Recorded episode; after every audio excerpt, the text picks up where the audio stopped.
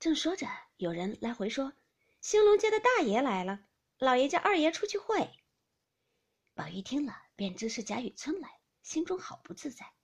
袭人忙去拿衣服，宝玉一面蹬着靴子，一面抱怨道：“有老爷和他坐着就罢了，回回定要见我。”史湘云一边摇着扇子，笑道：“自然你能会宾接客，老爷才叫你出去呢。”宝玉道：“哪里是老爷，都是他自己要请我去见的。”湘云笑道：“主雅客来请，自然你有些。”景他的好处，他才只要会你。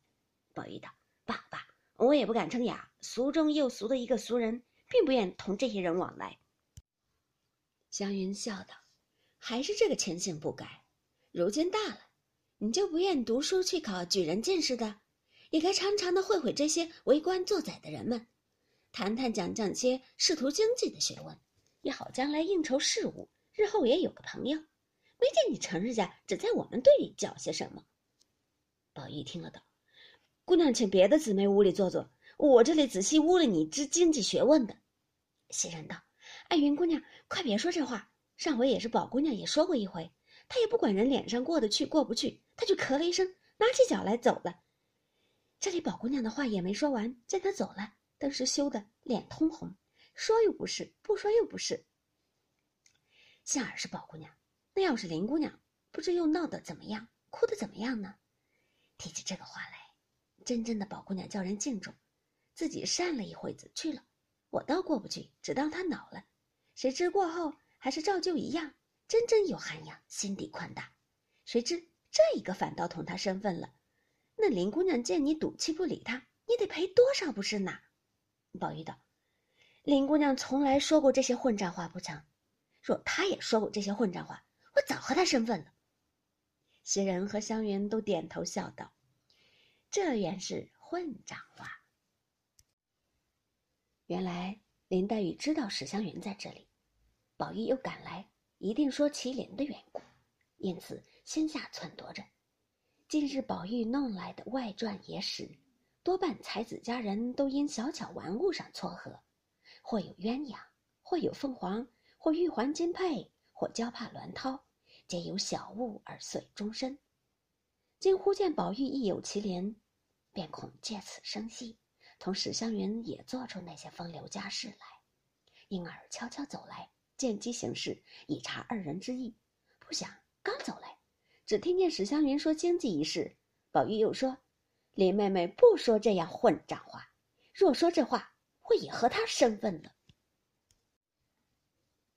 林黛玉听了这话，不觉又喜又惊，又悲又叹。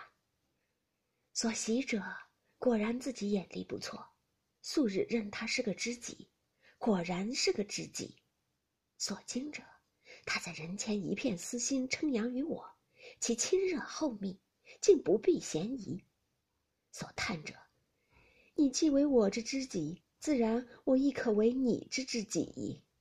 既你我为知己，则又何必有金玉之论哉？既有金玉之论，亦该你我有之，则又何必来以宝钗哉？所备者，父母早逝，虽有铭心刻骨之言，无人为我主张。况近日每觉神思恍惚，病已渐成，医者更云气若血亏，恐致劳怯之症。你我虽为知己，但恐自不能久待。你纵为我知己，奈我薄命何？想到此间，不禁滚下泪来。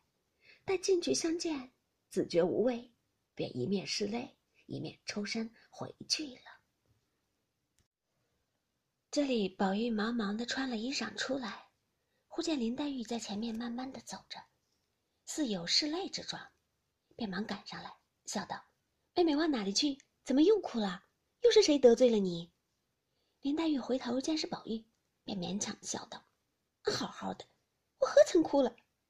宝玉笑道：“你瞧瞧，眼睛上的泪珠儿未干，还撒谎呢。”一面说，一面禁不住抬起手来替他拭泪。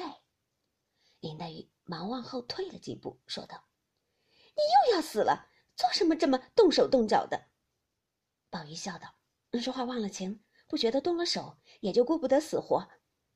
林黛玉道：“你死了倒不值什么，只是丢下了什么金，又是什么麒麟，可怎么样呢？”一句话又把宝玉说急了，赶上来问道：“你还说这话，到底是咒我还是气我呢？”林黛玉见问，方想起前日的事儿来，遂自悔自己又说造次了，忙笑说：“你别着急，我原说错了，这有什么的？